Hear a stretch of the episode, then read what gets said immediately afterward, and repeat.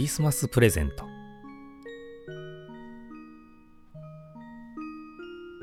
5歳になったばかりの娘が天井に向かって一生懸命お願いをしている。サンタさんどうかお人形のお家を私にください。きっといい子にしてますから。もっと大きな声で言わないとサンタさんに聞こえないわよ。と妻が意地悪を言っている。夕刻から雪が降り始めている。ベタベタと重い雪でまだ積もりそうにはない。が気温が下がってきているのを見ると夜半には積もり始めるかもしれない。明朝はスノータイヤが必要になるかもしれないな。凍えそうなガレージでのタイヤの入れ替え作業のことは想像しただけで気がめいってくる。あなたお風呂に入ってきたら？と妻が言う。風呂から上がると妻と娘が天井にお願いをしていた。ねえサンタさんってどこから来るの？そういえばうちには煙突などない。子供の頃には煙突のある家に住んでいた。と言っても風呂場の滝口の煙突でまだサンタクロースの存在を信じていた頃はあんな細い煙突からサンタはどうやって入ってくるのだろうと不思議に思っていたものだ。玄関から入ってくるのよ。ごめんくださいってね。と妻が答えている。じゃあクリスマスの夜は玄関に鍵をかけちゃダメよお母さん。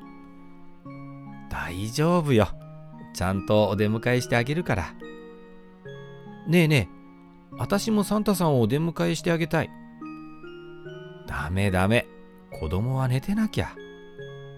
こんな遅い時間まで起きているような悪い子には、プレゼントをあげないぞって言われるわよ。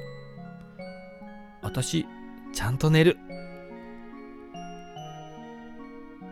本当に積もらなければいいが、と思いながら妻と娘の会話をぼんやり聞いている。テレビのニュースからはしきりに「師走」という言葉が聞こえてくる。月末までにはまだ半月もあるというのになんとなく世の中は慌ただしい。サンタさんはどこに住んでるの？と娘が妻に尋ねている。絵本に書いてあったでしょ？フィンランドっていう国じゃない？あの絵本、あたし好き。だって、かわいいおもちゃがたくさん出てくるんだもん。でも、フィンランドって遠いところなんでしょ？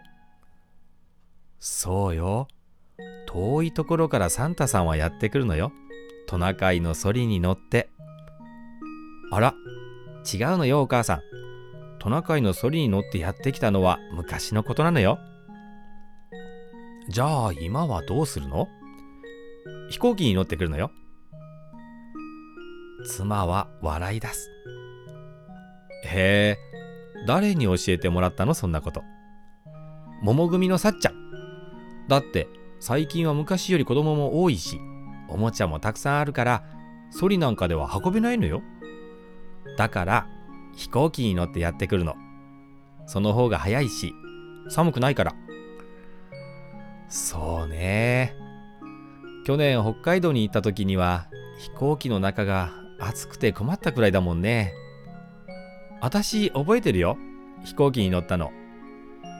隣の席のおばちゃんにチョコレートをもらったの。でも、あのチョコあまり美味しくなかった。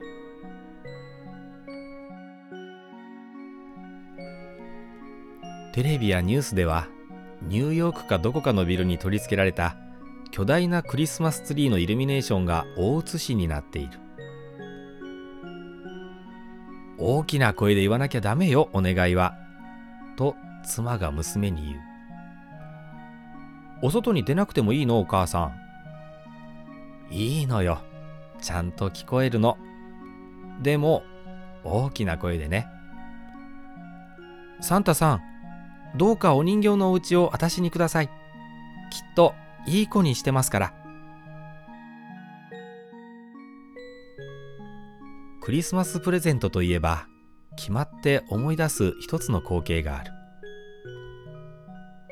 子供の頃のイブの夜、興奮して眠れないので起きて下に行ってみると、母親が一人で黙々とプラモデルを組み立てていた。サンタクロースにお願いしたはずのリモコンの戦車だった。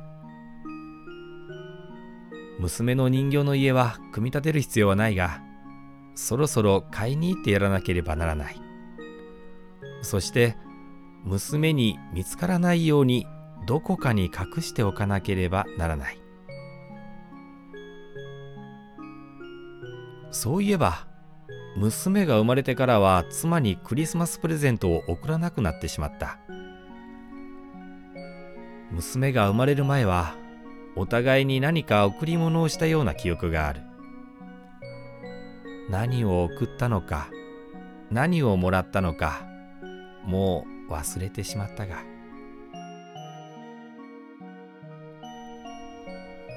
今年は一つ何かプレゼントをしてびっくりさせてやるかな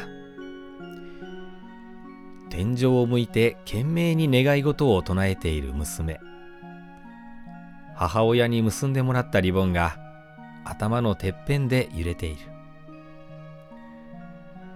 こんな光景をあと何回見られることだろう。窓の外では相変わらず重い雪が降り続いている。水色文庫から水木優さんの作品を読ませていただきました。お届けしたのはワンダーラビットことワンラビでした。